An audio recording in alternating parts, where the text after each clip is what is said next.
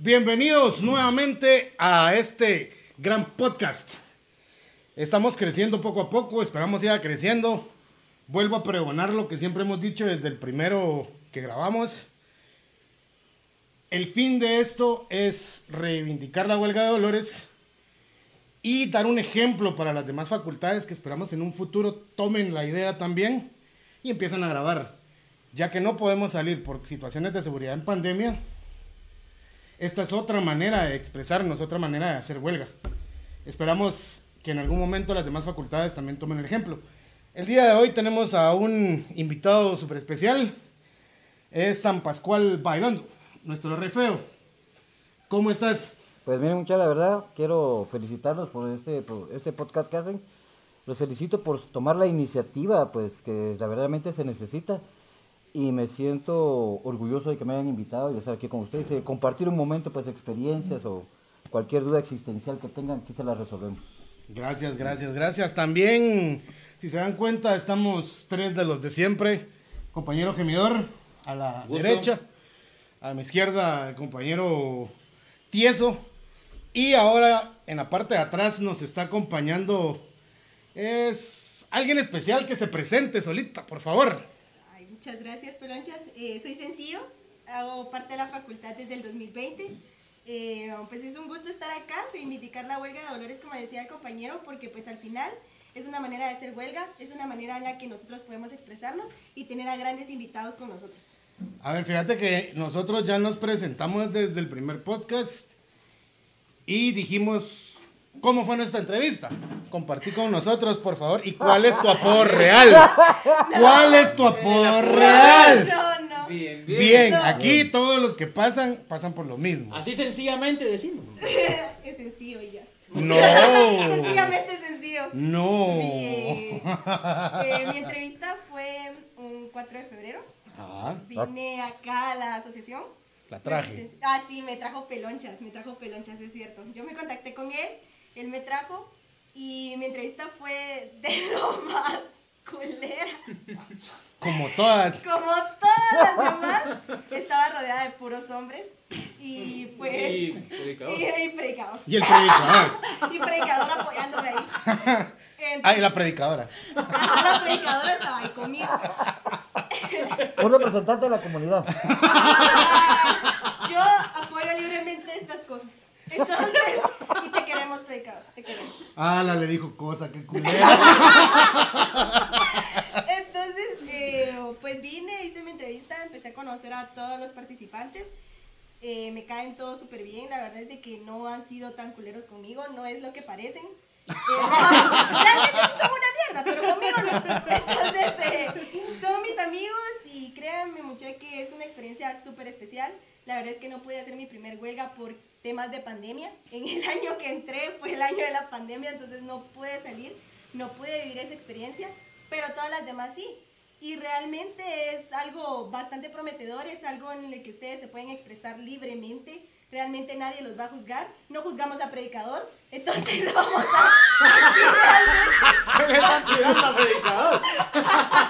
Por no venir la semana no venir La pasada. semana pasada. No se- Yo tampoco estuve, fue porque no me invitaron. Pero. Eh, No se preocupe que la otra semana tenemos aquí sentado en mi lugar va a estar el predicador para que dé su para, experiencia. ajá, para que dé explicación del tema.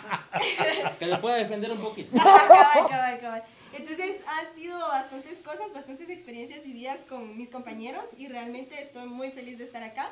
Mi, apoyo, mi apodo original era Leporina, pero fue por, fue cabal el día de la entrevista, no recuerdo ni por qué, pero este era mi apodo original.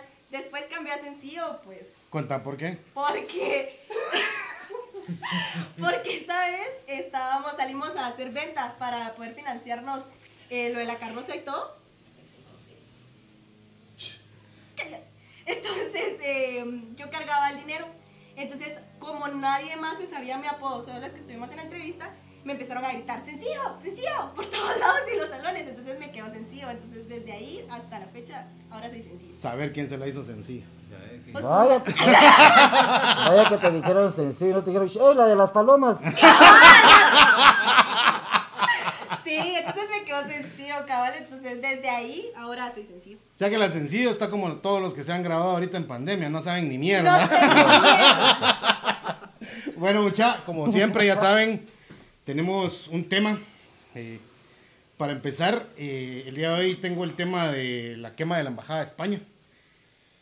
Esto ocurrió un jueves 31 de enero de 1980, en el cual la Policía Nacional entró de manera agresiva a las instalaciones de la Embajada de España para reprimir o ofuscar un foco de manifestación que existía dentro de, en el cual se violentaron demasiados, demasiados de los derechos humanos, personas fallecidas por balas, lo más grave fue personas quemadas, hubo un sobreviviente, eh, estando en el hospital lo fueron a traer y hasta la fecha ya no se supo qué pasó con él.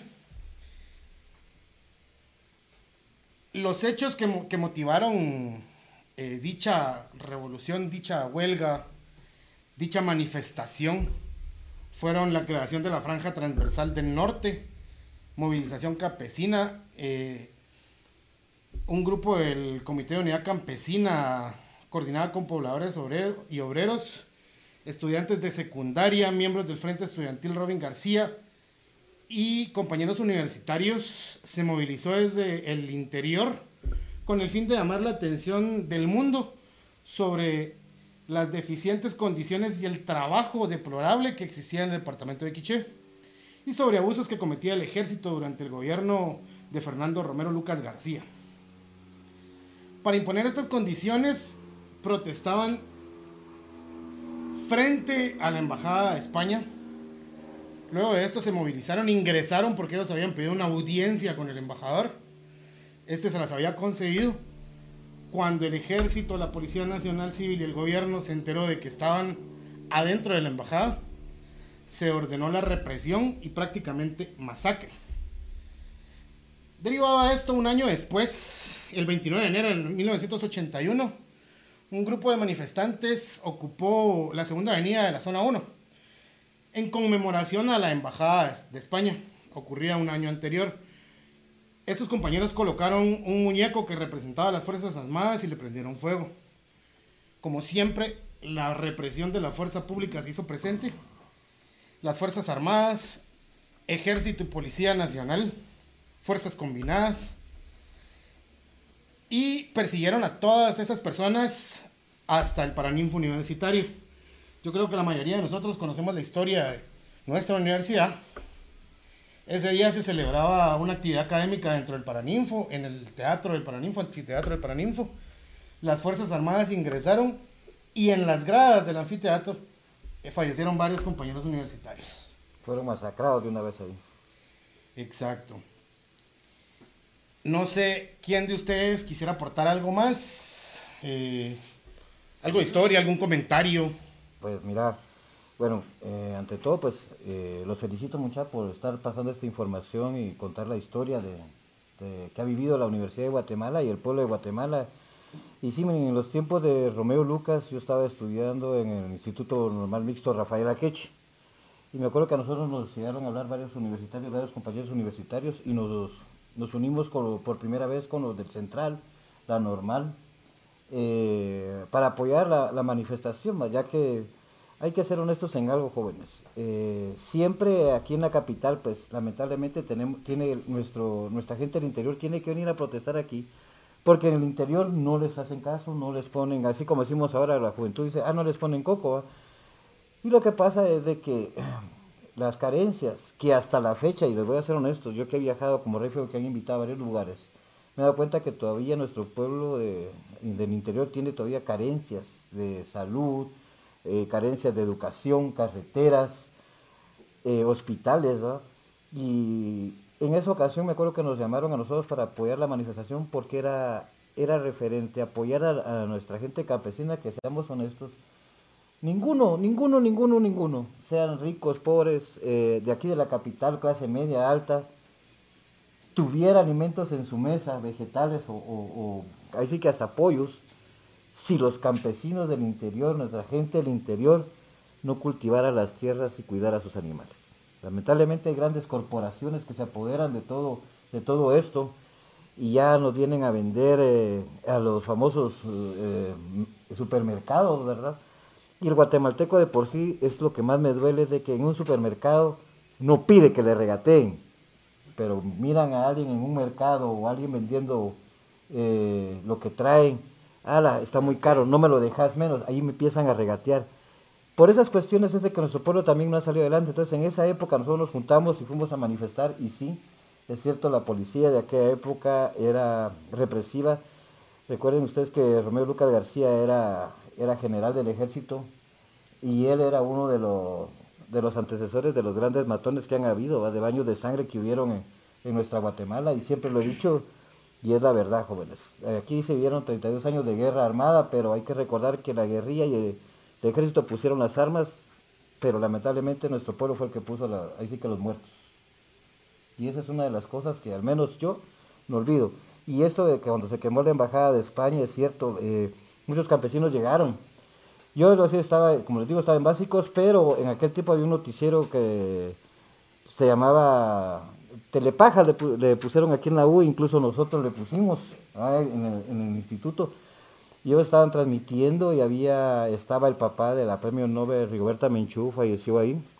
Y ellos estaban pidiendo eh, por sus derechos así que como campesinos me, me, mejoras en, eh, en el trato tanto social y político que se merecen nuestros pueblos indígenas. Y el gobierno pues no, no acataba eso ellos lo que, que a veces mucho en aquel tiempo pues más que todo el gobierno era muy represivo era aquello que si se, levantaba eh, determinada gente o determinado grupo a protestar era de, aniquilarlo, porque no les convenía a ellos que gente que verdaderamente luchara por el bienestar de Guatemala eh, juntara más gente para que eh, saliera adelante. No les gustaban a ellos que defendieran sus derechos, porque entonces hay una frase muy famosa que dice, si querés ser libre, agarra un libro y vas a ser libre de esperanza y de amor y de inteligencia. Y es lo que no le conviene a mucha gente. Exacto. De hecho, yo estaba leyendo que eh, el punto de partida de las grandes masacres ocurridas en la década de los 80 y 90 en nuestro país fue ese, la Embajada de España.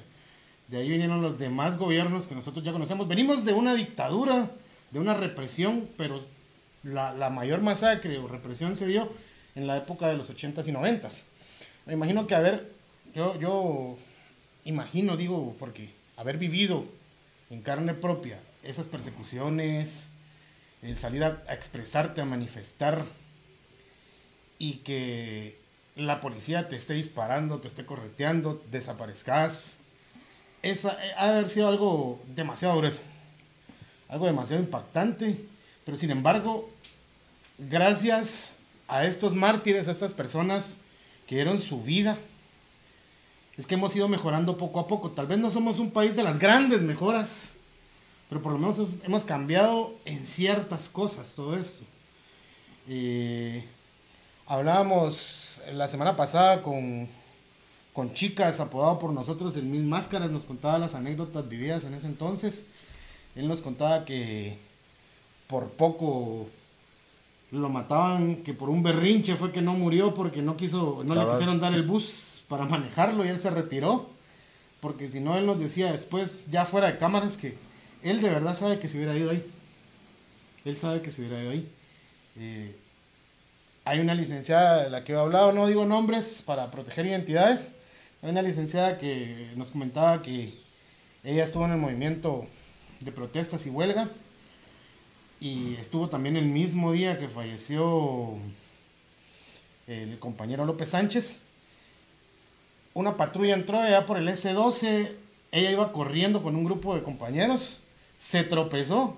Y si no tropieza, la matan porque en ese momento abrieron fuego con una ametralladora. O sea, son tantas historias, tanto lo vivido por esta universidad, por la Universidad del Pueblo. Muchos dicen a la fecha, cuando hay un problema en el país, y es que ¿dónde están los, los encapuchados? ¿Dónde están los de la San Carlos?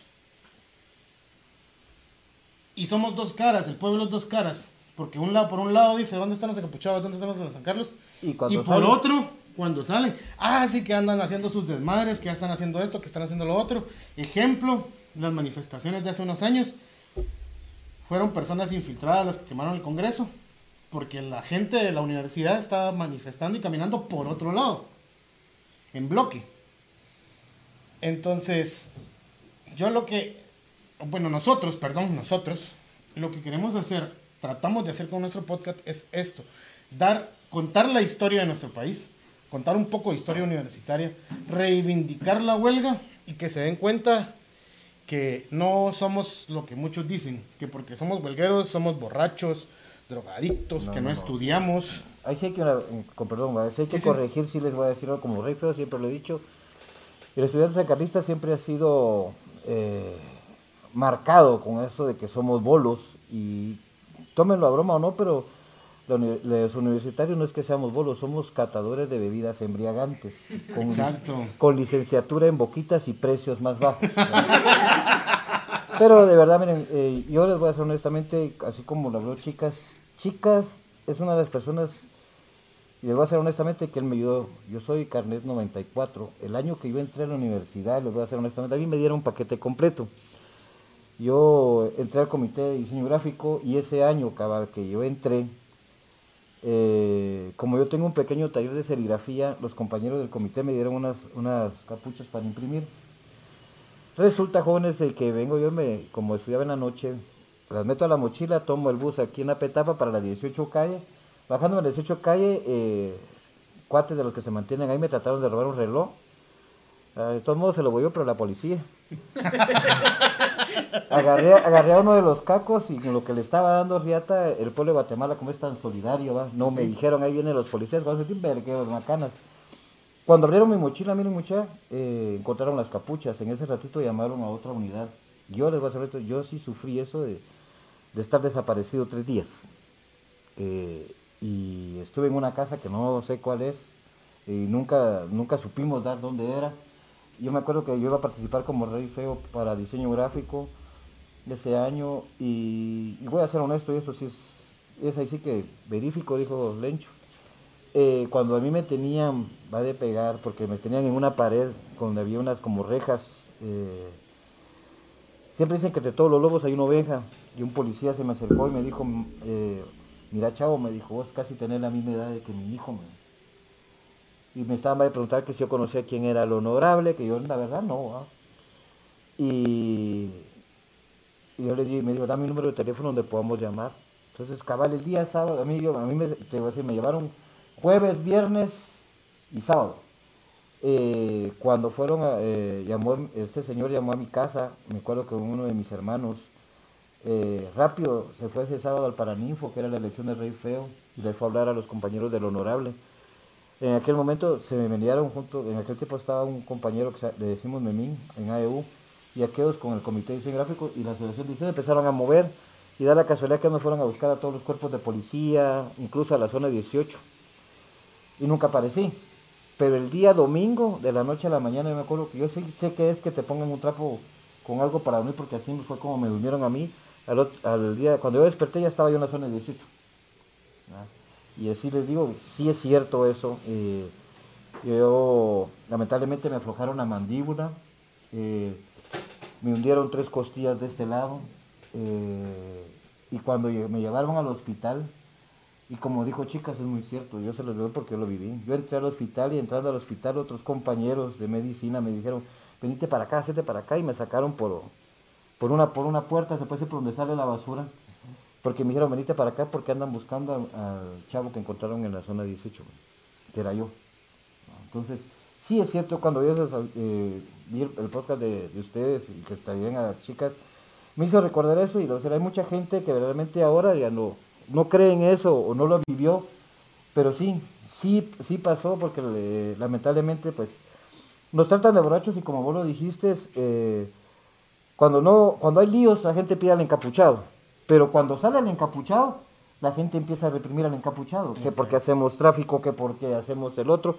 Entonces, y como vos dijiste, son dos caras. Lamentablemente, sí, lo voy a ser honesto, como Rey Feo lo va a decir, el movimiento huelguero ha venido decayendo, no por los comités, porque yo sí soy claro en eso, no son todos los comités, ni son todas las personas, pero sí hay ciertas personas que se han dado a la tarea de denigrar la huelga, y lo voy a hacer claro, y siempre lo he dicho como rey feo, no tengo pelos en la lengua, es eh, por el dinero, no es por nada más, jóvenes.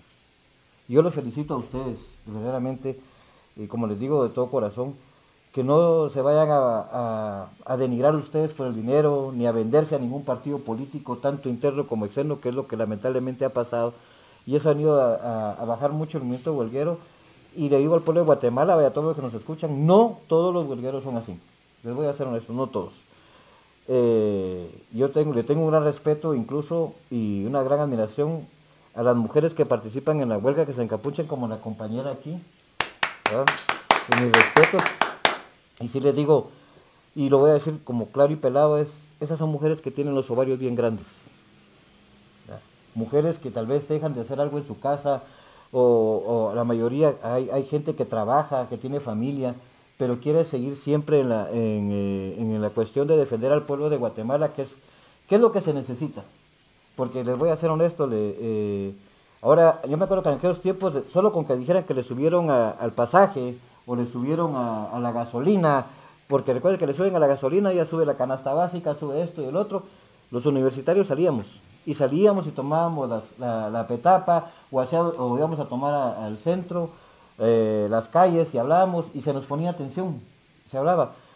Eh, se ha perdido eso, como les digo, porque lamentablemente la universidad se ha encargado con estos exámenes de admisión, que también estoy en contra de eso, de no permitir que vengan más líderes.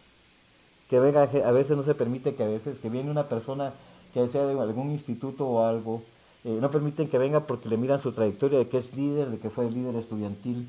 Entonces a ellos no les conviene y lamentablemente no es que le convenga a sino que son los mismos eh, rectores, eh, con toda la problemática que ha habido, que se venden a partidos políticos, a intereses fuera de la universidad, y los que dijeron no, que ya no salgan más líderes, porque sabemos que cuando la San Carlos sale, sí se puede decir que el pueblo es cuando siente que salen sus héroes. Aquí los Avengers no son nada a la par de nosotros, porque nosotros sí nos volamos verga con la policía, no hacemos casaca.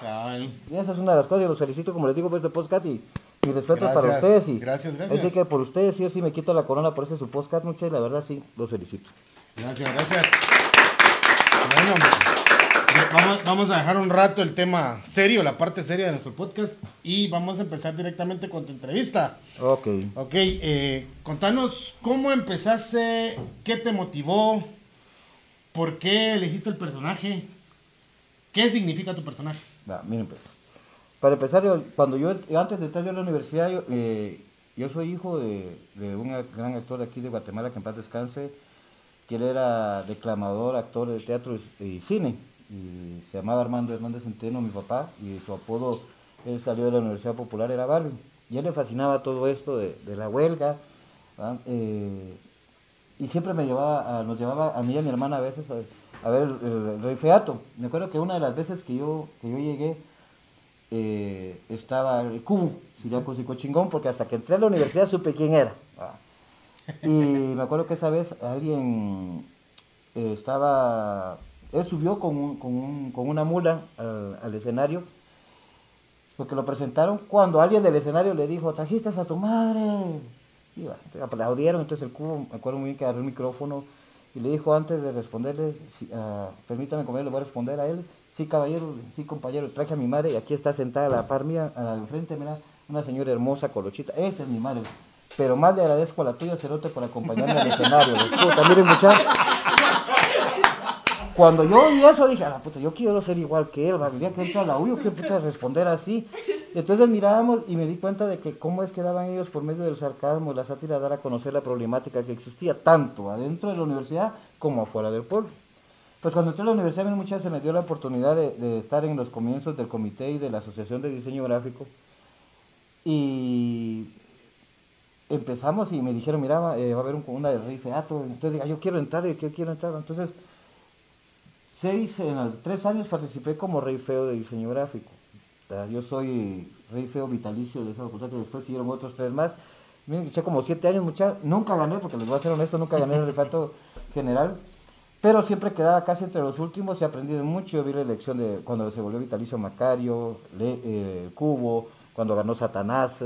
Entonces, fue experiencias que yo fui tomando en el, en- en el camino. Siguió la idea de San Pascual Bailondo porque yo soy rey feo de la gloriosa Facultad de Ingeniería. Eh, porque los compañeros del comité en aquel tiempo, les voy a decir honestamente, era que las facultades no se llevaban bien. No había distinción de que porque aquel es gris, que aquel es blanco, negro, rojo. No, todas las asociaciones eran unidas, los comités eh, de por sí también eran bien unidos. Y me pidieron a mí una cosa si quería apoyarlos para representar al comité, que no tenían un feo. Perfecto. Miren muchachos cómo son las cosas. En el 2006 llego, eh, regresé yo para cerrar, porque así les digo, la carrera de diseño gráfico es algo costosa. En aquel tiempo, solo comprar un marcador o un crayón a veces costaba hasta 75 o 50 quetzales, un marcador. Entonces, eh, me hablaron los compañeros y me dijeron, mira, ¿sea que nos puede hacer? Está bueno, yo tenía este traje que les voy a hacer honestamente, este traje me lo regalaron a mí, la mamá de una gran amiga que se llama Xiomara. eh, me dio el traje, ¿va? Y le dije al cubo, porque el cubo, los que me hicieron a feo fue el Lencho Patas Planas y el cubo. Ahí, cuando yo supe, vos sos el cubo, ah, qué buena onda, Edgar Arriola. Entonces me dijo, mira, vamos a practicar y toda la cuestión. Empezamos a practicar, aquel me enseñó como, como el, el papel que juega el rey feo, eh, lo que tenés que decir, o cómo in- integrarte bien, bien en la historia y aprender y cómo, cómo dar a conocer la problemática que pasa por medio del sarcasmo y de la sátira, y porque hay que ser honesto, yo siempre lo he dicho, no- nosotros los Reyes Feos, en especial su servidor, pues eh, hablamos lo que es el chapinismo. No, yo no le voy a decir a alguien, mira, eh, hijo de aquella mujer que en su, en su, en su jo- jocos vi- eh, vida, va, quinceañera vida, dio un mal paso y hasta la fecha lo sigue dando. Ah, Yo de una vez les digo, bueno, vos sos un hijo de la gran puta, sí. Y si lleva tilde, se la- hasta se la ponemos para que se sienta orgulloso. Pero si les digo, entonces empecé yo, y el C de 2006 me acuerdo que me presenté yo, y en ingeniería gané, y les dije ingeniería este año me traigo la corona para, para ingeniería, y todos, ah, no creemos que la verdad, porque no sé, en aquel tiempo ya habían roces con el honorable, no se llevaba con el honorable.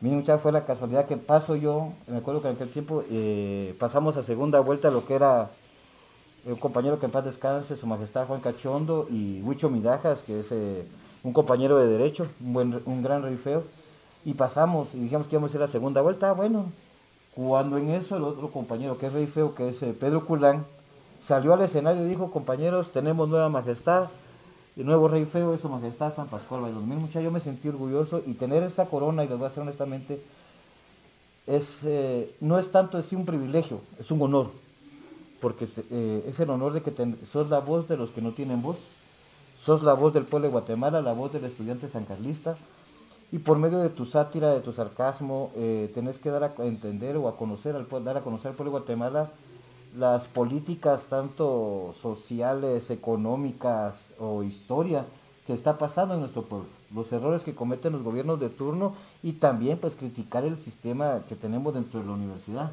Porque sea, y les digo al pueblo y a todos los que nos están viendo, no crean de que estar aquí en la universidad y se la ah, sí es la universidad del pueblo, sí, es la universidad del pueblo, pero lamentablemente no la quieren privatizar. Y esto se ha dado debido a que los diferentes años que han habido diferentes rectores, pues se han vendido a partidos políticos que solo buscan su financiamiento o, o tener una buena casa o, o un buen retiro. ¿no? Esa es una de las, de, las, de las pequeñas cosas de mi vida. Ok, ok. em, ¿Alguna pregunta de parte de los compañeros que están tan callados el día de hoy? Mucha. Que está interesante la historia. A ver, eh, ¿quién es San Juan Bailongo en sí? San Juan Nuevo, San Juan Bautista, eso no es por el lado. San Pascual. San, Pa-. San Pascual Bailondo, en el traje que cargo representa a San Pascual Bailondo, que en, eh, en la época de los griegos y los romanos era conocido como la parca, o el barquero era aquel que eh, era el que hacía que, la- que cuando las almas quisieran trascender hacia el otro mundo, o él venía y las atravesaba el, el espacio que había para saber si iban al inframundo o al otro lado, pero para eso se le pagaba. Entonces a cada cadáver en aquel tiempo se le ponían dos monedas, que era el pago que se le daba a la parca. Con el tiempo fue cambiando, en México se le conoce como, también como la Parca o la Santa Muerte. Aquí en Guatemala se es conocida también como la Santa Muerte y aquí, digamos, aquí está la niña blanca, la niña negra, pero San Pascual Bailondo en sí es, eh, es un santo eh, que su iglesia está allá en Shela y sí es un esqueleto, pero es el que de un lado tiene el mundo y de este lado tiene la guadaña. Él es el que recibe, como te dije yo, eh, así que el Padre Celestial, Dios o Jesús, como ustedes le quieran llamar, es el que le dice, mira, fulano y sutano, se- aquí se les acaba su hilo de vida, tienes que entonces él con la guadaña corta los hilos de vida y se lleva a estas personas.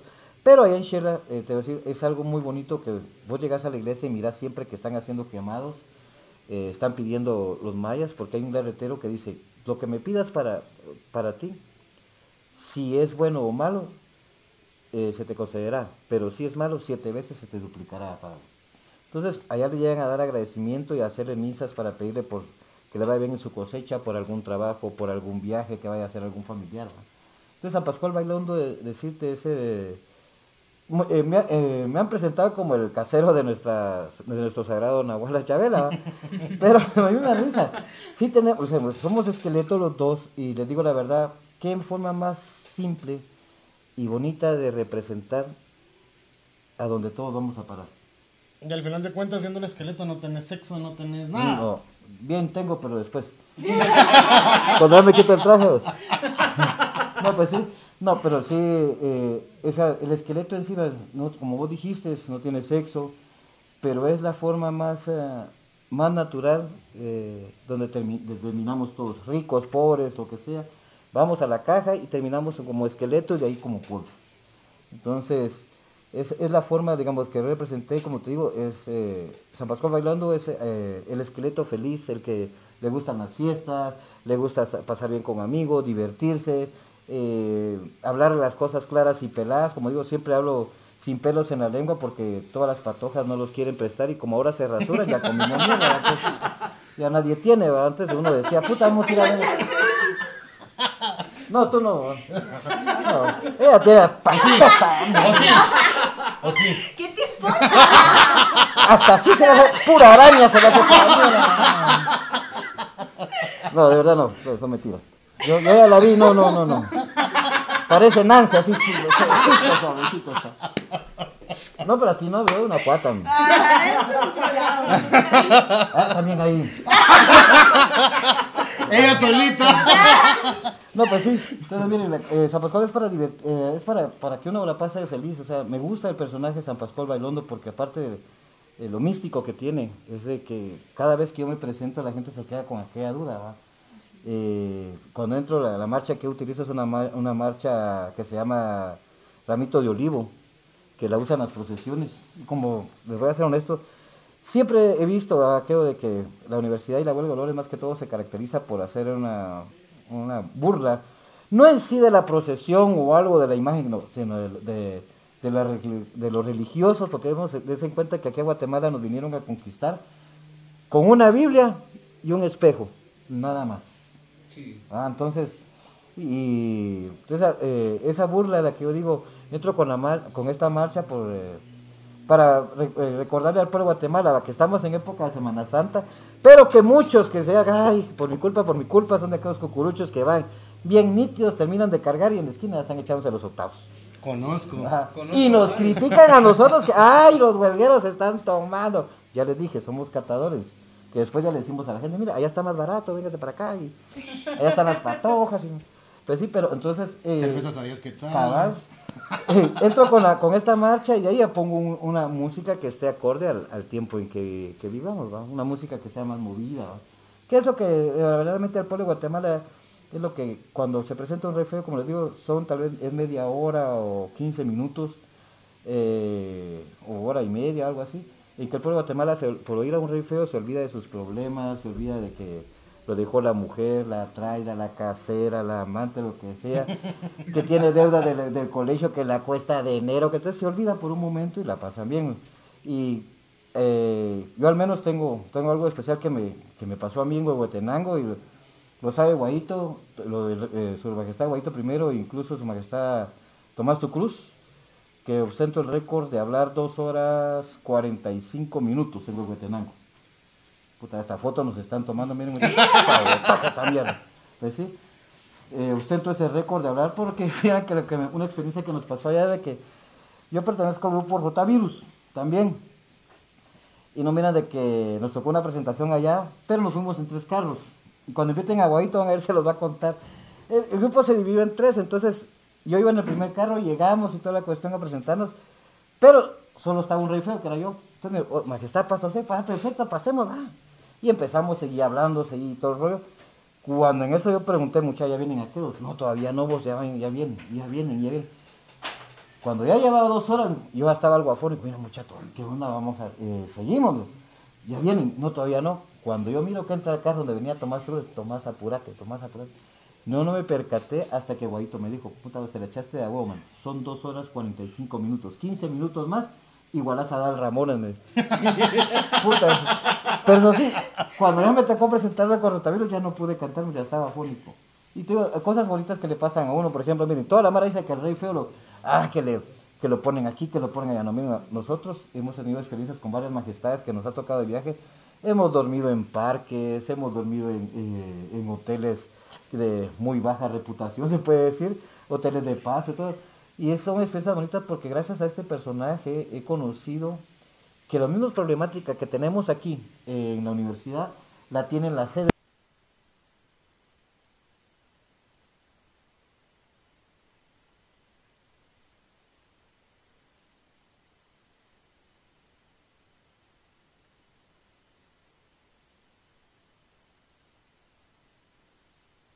falta de escritorio, falta de presupuesto, que no tiene no, eh, eh, un local o un lugar o un aula decente donde poder recibir clases. Es lo mismo que, que pasa en todos. Y me ha ayudado lo que te digo de ser rey feo. Ok, ok. Bueno, San Pascual, ahora, eh, no sé, si quisieras presentarte ya sin caracterización, ya como vos, sin la persona. Pues si me permiten. Entonces, adelante, adelante, adelante. ¿Cambio aquí o Sí, a- aquí no tengas, no Ah. tengas pena, acá. Entonces, espérenme muchachos. Ah, sí, esta es la peluca de mi hermana. muchacho.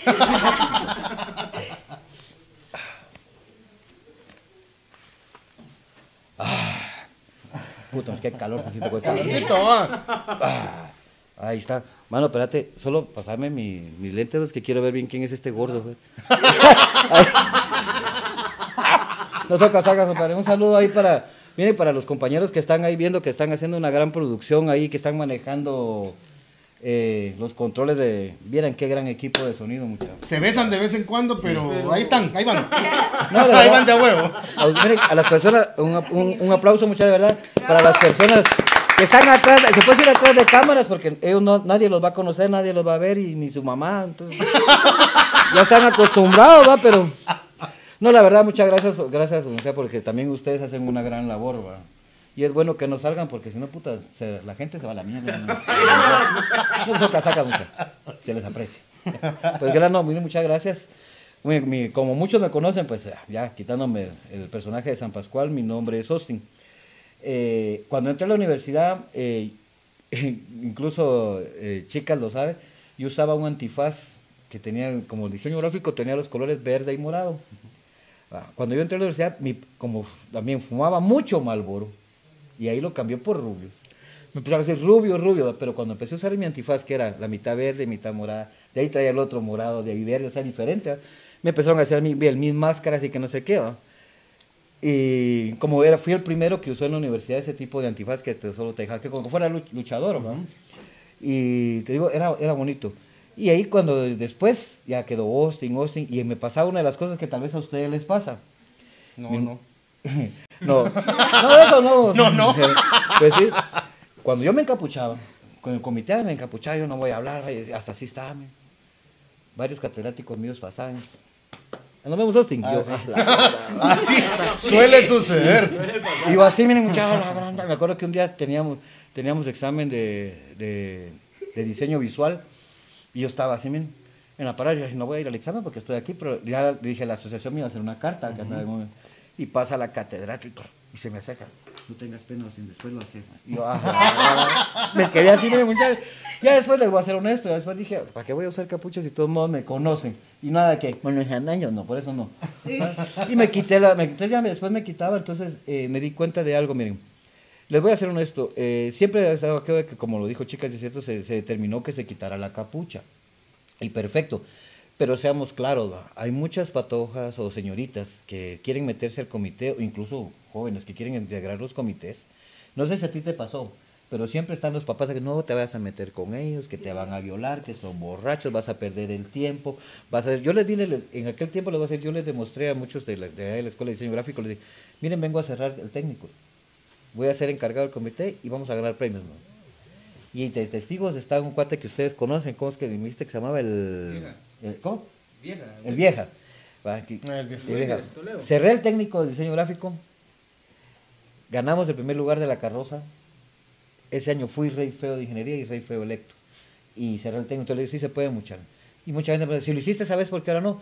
Lamentablemente, viene mucha para, las, como le digo, la carrera es algo cara y a veces, eh, a veces por mi trabajo, que yo trabajo por mi cuenta, eh, a veces te da tiempo de estudiar y a veces no me da tiempo y ahorita estoy aprovechando pues que, son, que son las clases virtuales que sí van a ayudar a un montón de gente porque al pueblo de Guatemala quiero que comprendan algo. Muchos de, las, de los estudiantes que salen encapuchados, la mayoría somos trabajadores.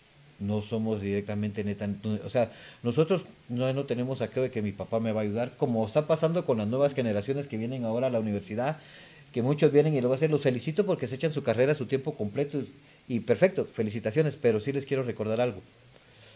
No puedo decirme yo que soy estudiante egresado de la gloriosa Tricentenaria y Pontífice Universidad de San Carlos si nunca he puesto eh, o he defendido al pueblo o he visto el sufrimiento que sufre nuestro pueblo si solo vengo y como les digo, los felicito que vienen a estudiar, pero no nos enteramos de si el vecino tiene problemas, si el compañero, eh, te, ¿qué quiera yo? Eh, económicamente su familia está pasando un gran problema, él ya no va a poder seguir por su trabajo, porque hay jefes honestamente que le dicen a uno, mire, yo tengo que entrar a las cinco y media, aquí se sale hasta las seis, o entro hasta las tres, no, y hay jefes que no le permiten a uno, e incluso el em, tráfico, eh, el tráfico ahora es más, entonces hay gente que viene tal vez en camioneta, porque no todos tienen la posibilidad de tener un carro, de comprarse unas luces neblineras, pura mierda, pero que las, que, que las cobran, las compran ahí. el vergazo. Y todavía dicen, todavía vienen a prender, ay, alumbran bien y todavía las están somatando para que prendan esas mierdas. pero, pero la verdad les digo, o sea, no todos tienen esa posibilidad, entonces hay mucha gente que trabaja y trabaja y gente, y la mayoría a veces son, son padres de familia o, madres que dejan a sus hijos.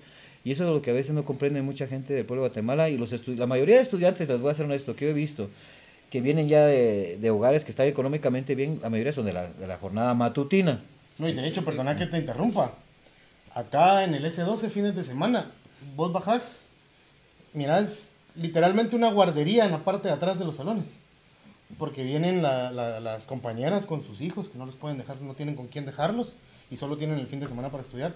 Ocupan su sábado o domingo estudiando acá y tienen a sus hijos acá y van saliendo adelante. Eso es van adelante. es lo que te digo, y mucha gente no comprende eso, incluso hay patojos, y los voy a hacer honestamente para todos que he visto que son hijos de papi y mami, porque hay que, aquí no me, hay que ser claros en algo, todo ay, que los, los, de la Mariano, que les puyan el ano, que los de la Landívar y la gran puta, tienen mara de billetes, sí es cierto, pero también aquí en San Carlos hay gente que viene, que está económicamente bien, y lo único que les admiro a ellos es que quieren estar en, una universidad del pueblo. O tal vez están económicamente bien para sus vecinos, pero no tienen para meterse a esas babosadas, esos colegios de educación superior. Lo es que no vienen a la universidad, vienen a la uni, ¿no? a la, a la uni. A la, venimos a la uni.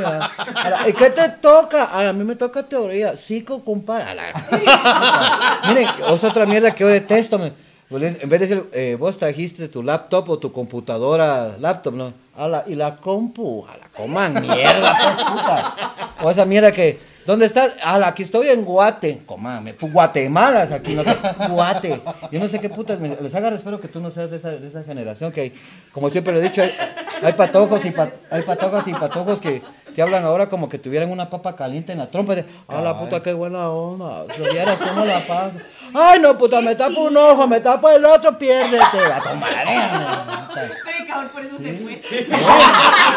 O aquella, o, aquella, o aquella famosa frase que dicen ahora, me tapo una chiche, me tapo la otra, no mames, güey. mierda! Hablamos como mexicanos. Miren, va, un ejemplo que va a pasar ahorita en diciembre, que está la gran mierda, que, que va a venir Bad Bunny, que la gran puta, que no sé qué. Yo les voy a ser honesto. Y sí se lo digo a toda la gente, miren, muchas veces, si hay personas que les gusta esa música, los felicito. Y por esa clase de gente es que los shampoos traen indicaciones. miren, ¿de qué les sirve? Miren, solo des en cuenta... Esa... que la sencillo ya compró su entrada. no, des en cuenta, miren, yo les voy a ser honesto. Eh, ¿cómo, ¿Cómo ha cambiado la música? Porque antes, me acuerdo que las canciones traían un mensaje, si era de amor Incluso la música de trova trae mensajes, porque hay canciones de trova de amor, de protesta, y muy buenas, y te trae muy buenas interpretaciones también de los cantantes. Pero ahora, ¿De qué me sirve a mí, digamos, que una mi prima o una hija, si tuviera, o, al- o mi hermana, digámosle, viniera y estuviera escuchando, o que estuviera con el traido y escuchara la canción que y métemela, reempújamela, que sácame por acá, no, hombre.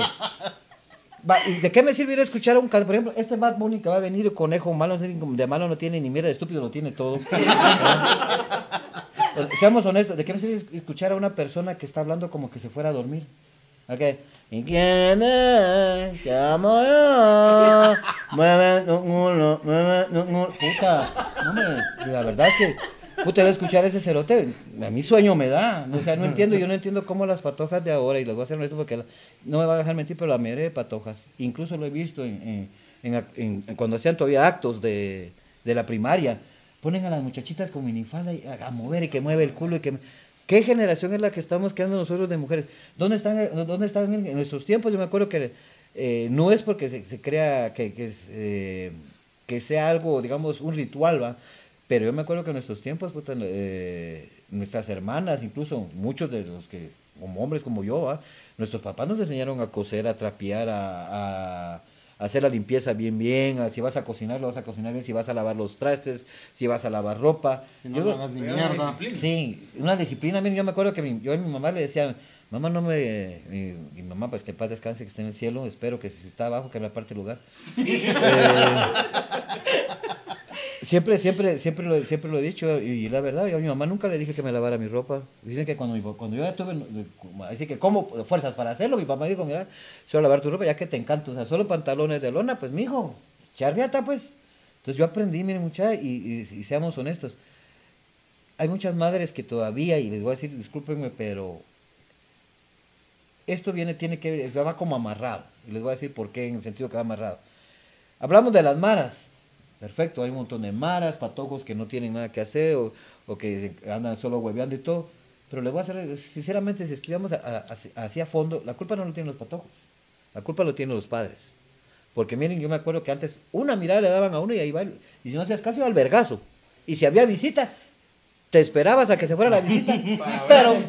pero, sabías que esa noche ibas a dormir sin ropa de la gran vergüenza que tienes hasta calientito estaba. Es más, Uno, uno le pedía a Dios que no se fueran las visitas. cabal.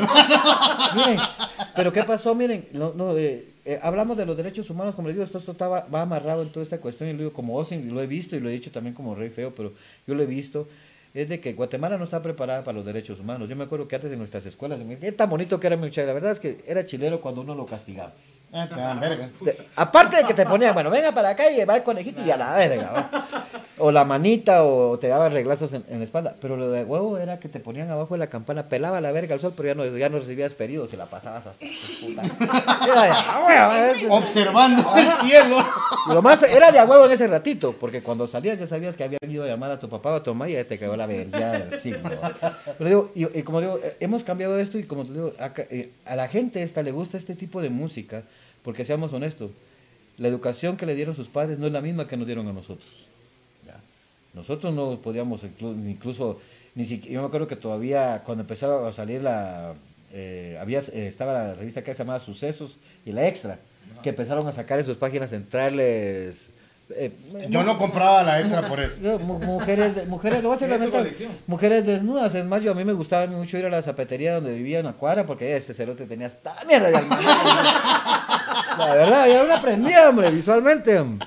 Va, Pero, pero entonces- estudiabas anatomía. Ah, sí, porque uno va viendo la chicha izquierda, la izquierda, la chicha Esto es pero como les digo, miren, y, y nuestros padres nos educaron tanto que uno no podía ni siquiera comprar esa revista o ver algo. Ahora no, miren, eh, lamentablemente, como les digo, los, los- los derechos de la niñez vinieron a acabar aquí con todo lo que era una educación. No es en sí que dijera uno, hay que echarle riata a los patojos, no. Pero ahora yo me he dado cuenta que le faltan el respeto a los, a los catedráticos, a, lo- a los profesores, eh, le, falta, le faltan el respeto a los, a los papás, a los abuelos, a las personas. Ya no hay aquello que vos entras, eh, entras digamos, eh, va un bus lleno, ya no sé aquella velocidad que antes le mirabas que entraba una patoja y, permítame, señor, siéntese. ¿va? Antes nos importaba igual si era fea, gorda, chaparra, enana, jorobada, choca. Nos daba igual. La- Nosotros, eh, como caballeros, yo lo viví en la universidad, cuando antes salíamos, las camionetas iban ticucas hasta la chingada, ¿va? y habían compañeras que no se iban a ir colgando en la puerta, entonces, no, pasa adelante, sentate, va. Yo era uno que sí les daba el asiento, si estaban bonitas, hasta les desocupaba otro, yo, "Vaya, ¿no? pero no, la verdad, y eso se ha perdido, y es porque por la educación que lamentablemente muchos padres nos dan a sus hijos, seamos honestos. Hay muchas madres de familia, y les voy a ser honesto, y padres, que saben que sus hijos son cacos, porque hay que ser honesto, hay que ser claro. Y en la cuadra donde vivamos siempre sabemos de que ahí hay maras y sabemos, y miren, muchos tenemos esa, ese pequeño problema, que sabemos que ahí hay maras, sabemos qué es lo que están haciendo, qué son.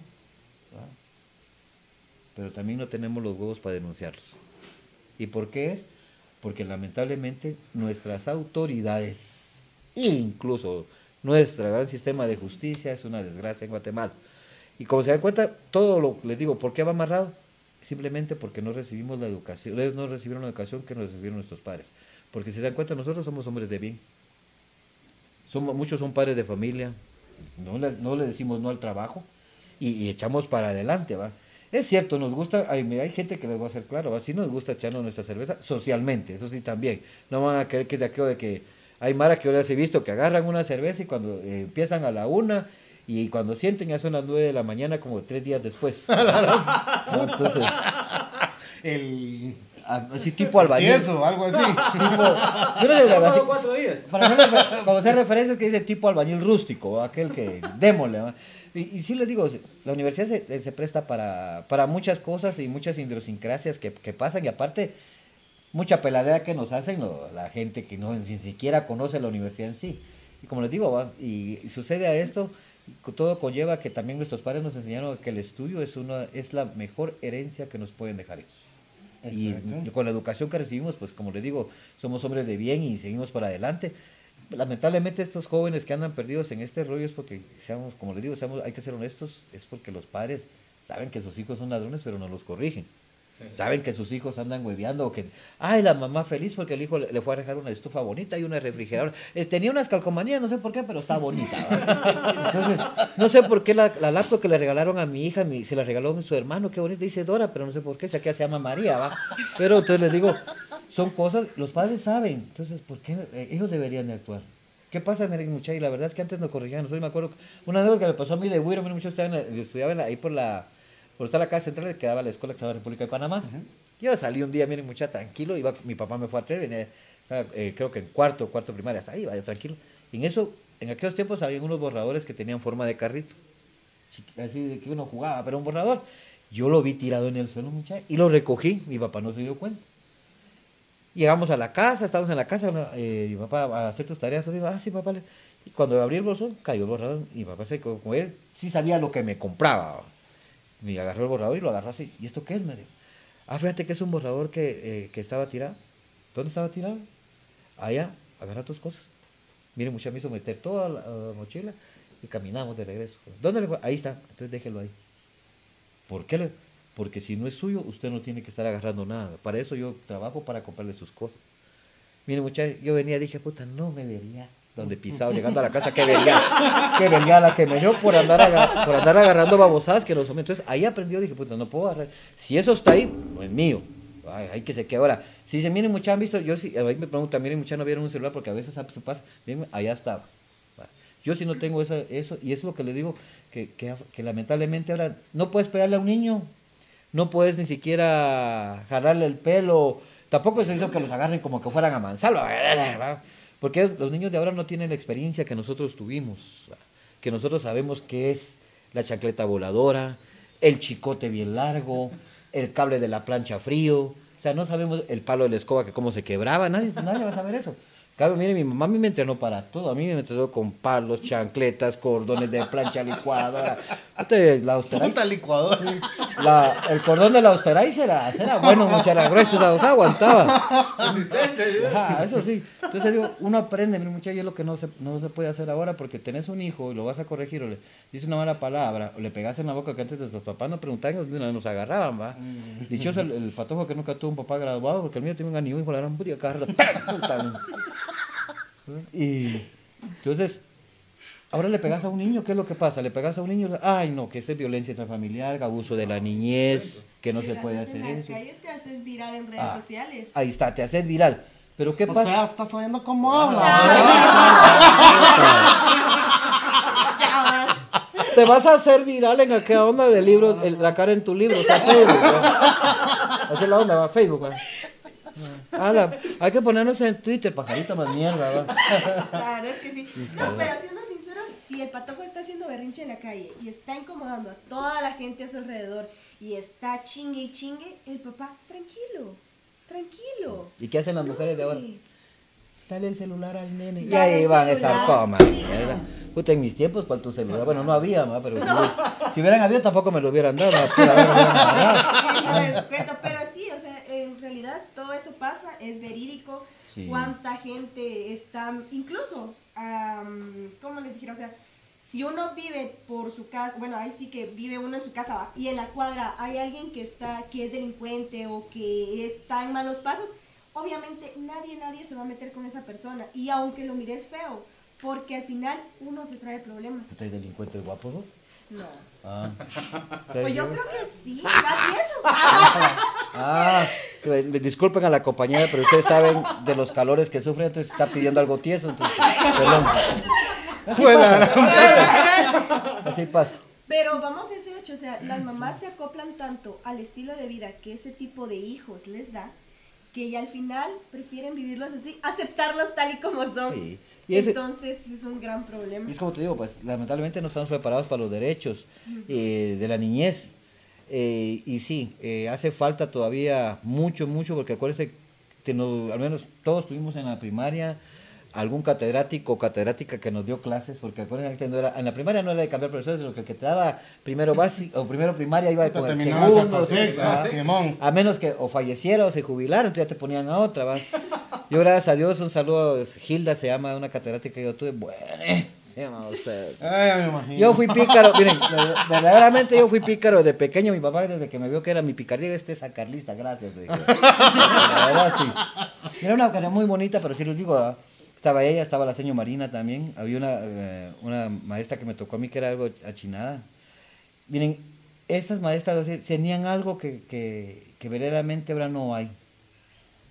Ellas sí nos corrigieron y tenían aquella paciencia, como lo he visto en la mayoría de catedráticos en el interior. Yo conozco muchos catedráticos que tienen la paciencia de acercarse con el alumno si no sabe, decir, mira, no, mijo, mire, es así. es". Entonces te digo, eso se ha perdido.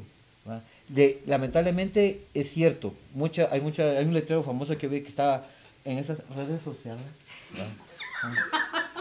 que, que dice, nosotros aquí enseñamos lo que es historia, matemática, química, lo que sea, pero la educación la tienen que traer los hijos desde su casa. Y es cierto. Ah, Entonces, si nosotros no corregimos a estos niños, imagínense cómo vamos a parar, ¿va?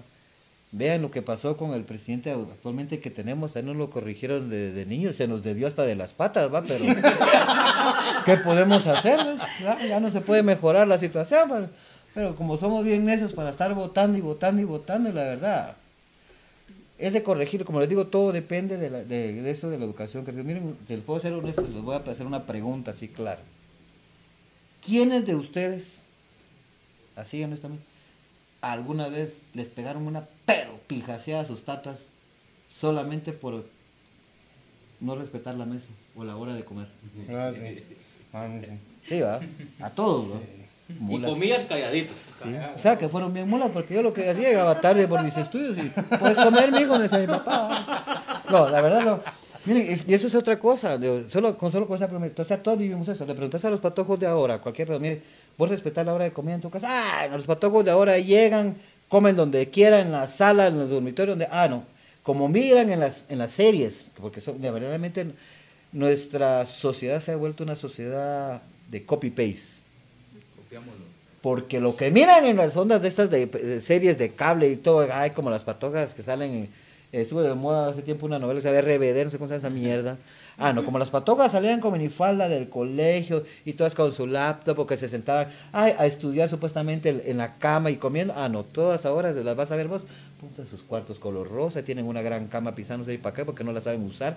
Tienen, el- tienen su laptop y se sientan y todas caqueras, todas fresas. Yo digo, y hay patojas que verdaderamente no vienen de, no, no, yo no puedo decir, y la verdad para mí no debería existir esa palabra de barrios marginales. Les voy a decir honestamente, para mí debería existir, eh, en vez de decirles barrios marginales, es eh, decirle verdaderamente gente o población olvidada por el gobierno, por los gobiernos que están de turno. Ya, porque mucha de esta gente que vive ahí han sido, en la mayoría han sido gente que tal vez ha trabajado en diferentes departamentos del gobierno. Y cuando ya se jubilan son olvidados.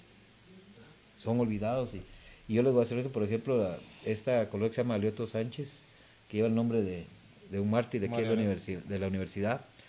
Eh, se tomó el nombre de, de- de mártir de la universidad, incluso muchos estudiantes llegaron a participar en, en- en- en la- en hacer este, esta colonia, este terreno. ¿no? Y muchas de las personas que a los cuales se les, se les brindó el, el apoyo para ayudar, muchos eran eh, jubilados, incluso de, de, de diferentes bancos que se fueron a la quiebra. Y a veces cuando se van a la quiebra, entonces, ¿quién les va a pagar? No tienen. Entonces, es, y esa gente es la que yo siento que debería ser apoyada por, por- los programas sociales del gobierno, que no hay, lamentablemente. Y si los hay, se los huevean, porque hay que ser claros. ¿ah? Pero sí les digo, lamentablemente estamos viviendo eh, eh, esta, esto que pasa ahorita en nuestra sociedad y parece increíble, pero si se dan cuenta, todo, todo viene atado y lo vuelvo a repetir, es por la educación que nosotros recibimos. Nosotros recibimos una educación en la cual nos enseñaron a respetar, a amar, a luchar y a defender y apoyar al que no tiene. Y por eso es que la huelga de, de- Dolores se ha mantenido y gracias a ustedes, digamos, lo que hacen es que siempre se va a mantener. Y a los reyes feos, a mis compañeros reyes feos también y a los futuros reyes feos, Dios quiera que se quite esta pandemia, lamentablemente. Que nos vino a fregar. Y sí quiero hacer una aclaración, un paréntesis ahorita en la pandemia. Como no entienden como la gente, hijos de la gran puta, vayan a vacunarse mierdas, porque uno se cuida, pero puta madre, algún cerote no está vacunado y nos van a meter todo el nabo, cerotes. Entiendan. Eso de que me van a meter un chip, ay, sí que no sé qué, el diablo se me va a meter, el diablo lo tienen metido desde hace ratos, pisados, no sean mulas. Miren, una vez una señora, es que miren, San Pascual me van a poner un chip. No, mire señora, ¿usted ha visto cómo le ponen a los perritos los chips? Como un granito de frijol, no, de, perdón, de, de un arroz, De arroz. de arroz, ahí se lo ponen. ¿En qué puta momento, si la hoja es bien delgadita, es una mierda de tamaño, va a caber esa babosada? Y ni va a sentir, cuando yo fui solo así, ¡pam! Me la quitaron, eh, no, tampoco. No, sí he visto día, eh, a mí me pasó algo, yo, gracias a Dios, tengo, no quiero, y como no me gusta viajar a Estados Unidos, porque tampoco tengo visa, me puse la Sputnik. Entonces, cabal cuando me estaba poniendo después, miren, mucha, aunque parece increíble, pero hay que ser honesto, nuestra, incluso nuestras generaciones, era aquello que pongan la vacuna, che, verga, va. Adelante de mí había un, chavo, le estaba, calculo que tenía unos sus 17, 18, 18 años, ¿sí? Miren mucho, aunque no me lo crean. Yo estaba así, y fue aquí en el colegio de ingenieros donde me tocó a mí que me pusieran la, la vacuna, ¿va? Y como les digo, pasamos la fila y todo. Su nombre va a sentarse, se la van a poner. Yo estaba aquí, el chavo estaba como de aquí a donde está la pareja, ¿no? Y yo hacía cuando miro que eh, estaba la, la chava que le iba a inyectar y, y yo, mira qué hacer. No sé, pero yo estaba así, cuando volteó a ver así, porque el cabal el que me iba a inyectar a mí, como, mira, vos, otro, de, nos tocó otro de esos. Yo así, otro, y cuando volteé a ver, con perdón de la, de la comunidad LGTBXYZ y la gran puta, no lo. Fue. Ah, pero eh, yo creí que el, el- el chavo de ser de, de esta comunidad y que si no mucha un chavo así normal, mira, aunque no me lo crean, le iban a poner. ¡Eh! ¡Eh! Pero ¡Eh! Y la señora, no me tranquilo, no, ¡Eh! Solo hago paréntesis. Solo empezaste a hacer así, viene corriendo el predicador a la puerta. ¿Qué le están haciendo a mi mujer? Digo, No eras vos, no. Pues sí, miren, ahí me di cuenta, dije yo, la gran puchica. Y, y yo digo, miedo tenerle a una, a una inyección. Y yo es cierto que y conozco Mara que no puede ver sangre porque se desmayan, ¿va? Pero cuando yo vi eso, miren, toda la gente que estaba a, a la par mía, ¿va? Todos a la gran puta, hasta, y a decir, no sé quién puta fue, ¡saquen ese hueco! No Y yo, como yo, yo llevaba mi chumpa que decía, no, mi chumpa dice eh, rotavirus, San Pascual Bailondo, siempre me la... ¿Cómo llevaba mi chumpa? Eso, eso es otra universidad, pura mierda, ahorita le digo, Puta, lo conocen, dije yo, ah, seguro, familiar, dije yo. Entonces, ahí me di cuenta, miren, mucha, cómo, cómo ha cambiado la, la, la generación, ma, hemos, hemos, nos, hemos, nos hemos vuelto una generación, bueno, los que están actualmente, una generación eh, cibernética, modernista, pero huecosa. Y lo voy a hacer claro, huecosa, y sin ofender a nadie, porque yo tengo un círculo de amigos que, que son gays, y una vez un cuate de ellos me dijo, no soy gay, pero a mí es más así, decirme hueco, homosexual. Gay, que viviera en Estados Unidos, comprara ropa en Miami, tuviera carros de lujo, mi papá fuera millonario, o fuera el, el traido de Miguelito. Me dijo, pero ah, bueno, tienes razón, pues, va. ¿O Y- trabajas en Misco? Sí, tam- también. Y hacer tu podcast así bien mamado, y te cortas la barba. Y te rompe los hocico tres quiebres, ¿no? Que eso también, ¿no? Pero, y tengo, y tengo, eh, tengo amigas también que son, que son lesbianas, ¿va? Entonces, eh, no es por insultarlo ni nada, ¿va? pero sí les digo, eh, eh, hemos, hemos cambiado la, la- nuestra manera de pensar, ya nos da igual lo que le, si alguien, miren, yo he dado cuenta que hay muchas personas, yo todavía soy de aquella gente que miro que están asaltando a alguien y me meto. Y si agarro al ladrón es de agarrarlo, pero a vergazo limpio. Y si tiene un arma es de quitársela, pegarle un plomazo, dejarlo y después vas a vender el arma hasta con pistos resultados. ¿va? Pero, pero el rollo es, ya no, ahora eso, me he visto a la generación, he visto hasta videos que pasan, la, la mayoría de mar hay un accidente, en vez de bajarse a ayudar a la persona que está herida, no, grabando. Puta, agarra, espérate, ¿dónde está? Agarran el celular así y, y si no, bueno, miren muchachos, aquí estamos, miren el accidente, bueno, puta, ¿qué es eso? ah? Antes no, antes éramos tan caballerosos que llegábamos y puta levantábamos, ayudábamos a- incluso hasta los bomberos, ¿va? Ahora no, nos hemos dedicado solamente a, a criticar, nos hemos dedicado a que si al vecino lo están matando, hay que grabarlo porque puta, eso es para la posteridad. No, hombre, entonces ya no ayudamos, se nos convertimos en, en pilares de una vida que verdaderamente no le miro ningún futuro. Entonces cambiemos, yo sí le encargaría al pueblo de Guatemala que ya despertemos, miren, si nos ayudamos entre vecinos, yo se puesto que, que hubiera una cuadra que se empezara a ayudar entre vecinos, esa idea va a ir creciendo y se va a ir duplicando, así como ustedes jóvenes, les digo la verdad, yo espero que estos podcasts que ustedes se vayan duplicando en las otras facultades y me, me, me enorgullece decir que, que me siento muy feliz de, de, de ser de la Universidad de San Carlos y de tenerlos de amigos a ustedes, porque son de las personas que no, no lo hacen con envidia ni nada, sino que exhortan a que lo puedan hacer las otros, las otras, los otros comités y les digo la verdad, es un orgullo para mí eh, decir, sí, yo los conozco, yo sé quiénes son. Ahí les voy a decir sus nombres, muchachos, si los quieren me llaman ya. no, la verdad, mire, se siente orgulloso, entonces como les digo, eh, y, eh, es todavía de la, de, la, de la gente, todavía hay gente, aquí miro caras nuevas y es gente que, que tiene aquella, intención de salvar la huelga y, de, seguir en, la onda de, de podernos ayudar entre todos. Y es como les digo, nuestra generación, jóvenes, eh, los futuros candidatos, o que van a entrar a la universidad o que estén recibiendo su PAT, si les digo, si van a entrar a esta universidad jóvenes es porque ustedes van a tener una conciencia social muy buena. Van a defender a- al vecino, a su familia, al vecino, al amigo o incluso hasta al enemigo. Y hay que defender al pueblo de Guatemala. Eso pónganse en conciencia. Si vas a salir de aquí, no vas, no vas a salir para ser un explotador. Vas a salir para ser eh, un eje que va a servir para el desarrollo de nuestro país y del pueblo. Ese es un mensaje bonito para ustedes. Gracias, gracias. Bueno, Austin, Gracias. muchísimas gracias por haber aceptado la invitación, No, por gracias todo a lo que has compartido con nosotros. Eh, de parte de este podcast, el Honorable Comité de Huelga de Humanidades, la facultad como tal, la Asociación de Estudiantes, tenemos un presente para tu persona. El compañero gemidor va a hacer el favor de Ah. No quiero, entregarte. no quiero preguntar por qué le dicen así. Eh, me imagino que este es del que se pierde los días de los jueves. Algo así. Y anda con aquel y ah, no, ese es el pagas el No, predicador. Que aquí están cambiados los apodos. Puta. Dice el honorable comité de huelga y la Chabela, un puesto de bufo, otorga a San Pascual Bailongo, siendo un, personal, un personaje fundamental y de importancia trascendental a lo largo de la historia de nuestra amada huelga. Está nerviosa, está nerviosa. Yo Chabela, rectora magnífica de la Universidad de Guatemala, le otorga en mención honorífica el grado de personaje distinguido. Expido el presente reconocimiento que lo hace parte de nuestro listado de oro de visitas de nuestro podcast, dado en la ciudad universitaria Facultad de Humanidades en el mes de enero de 2022.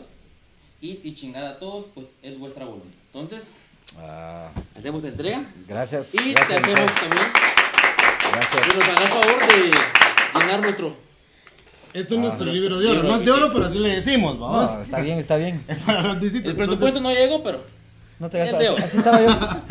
Voy a molestar acá. Ah, Que pudieras hacernos favor de llenarlo. ah, es nuestro. Miren, muchachos, la verdad les voy a decir. eh, ya, ya puede sentirse orgullosa mi familia, ya tengo otro diploma universitario. Entonces, academia. No, es que pues, gracias a la academia, de verdad. Eh, Traía un listado para agradecer, pero lo perdí. No, la verdad es que miren, sí les voy a ser honesto, mucha gente me critica a mí, porque incluso yo tuve problemas hace tiempo con un grupo de aquí de la universidad que me criticaron. porque, sí, que estás viejo que la universidad, y les voy a ser honestamente. A mí me pueden decir lo que quieran, maltratar a Austin o a San Pascual, pero hay una cosa muy importante. Eh, dichosos los que me maltratan a mí, y les voy a ser dichosos porque todavía tienen a sus tatas que están explotando al pueblo para mantenerlos y darles de qué hartar. ¿ya? Yo no, yo trabajo por mí, me mantengo por mí y tengo mi trabajo. Eso no es excusa tampoco para que no, es- para que no me gradúe. Lamentablemente, es, eh, cuando trabajaba en diferentes empresas, ahí fue el problema que yo me llevé, de que no muchas, como lo dije, no te dan el permiso para que vengas a tus clases, no te lo permiten. Y aparte el, tráfico, y muchas, recuerden que aquí en la universidad pues tenés que estar el 80% de asistencia en tu clase si no la perdés. Muy buen alumno puedes hacer, pero a veces no, no, no te ayuda eso. Y sí que va a ser a recalcar algo, en todas las universidades se da que nunca faltan, con perdón de la dama aquí presente. Eh, nunca faltan aquellas compañeras o compañeros también que son más culebras que la palabra. Ay, que, las chavas, les voy a ser honesto, a mí me, me cae mal porque yo lo viví, o sea, yo, yo sufrí de eso, de que teníamos una cuata que sí tenía una personalidad, pero envidiable, ¿verdad? Toda todas las tardes decía, "A la gran, yo quisiera ser así, ¿va?". y todos los cuates decíamos, ah, la yo quisiera dormir en ese salvavidas. Y lamentablemente, miren, muchachos, y eso es lo que me dolió a mí, que esta cuata se graduó y todo el rollo, pero es una persona que se graduó que no sabe nada. Ella se graduó porque venía con unas blusas escotadas, aquí está el catedrático, y, y nos dimos cuenta en un trabajo, en grupo, que nos pidieron traer un trabajo formal, ¿va?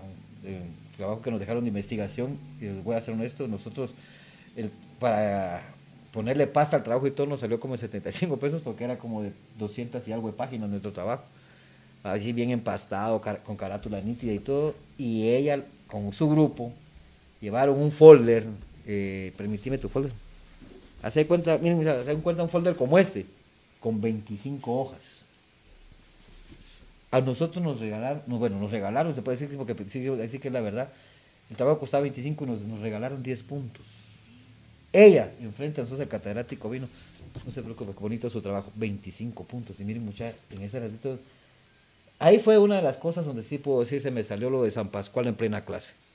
Y le dije al hermano, discúlpeme, el, eh, dice, ¿y usted qué putas tiene en la cabeza? Le digo, ¿Cómo así? Me dijo, respétame, ¿cómo puta lo voy a respetar? Si mira el trabajo que le traemos nosotros, la investigación que nos llevó como 15 días, todos nos partimos el lomo y velamos para hacer ese trabajo, que está completo, igual que los otros compañeros que pasaron antes. Nos está dando 10 puntos. Y a esta compañera, solo porque le está enseñando las chiches, le, le, le dio puntuación completa, puta, mañana me vengo operado yo, qué puta. Vengo con minifalda y me rasuro las piernas, o qué pisados.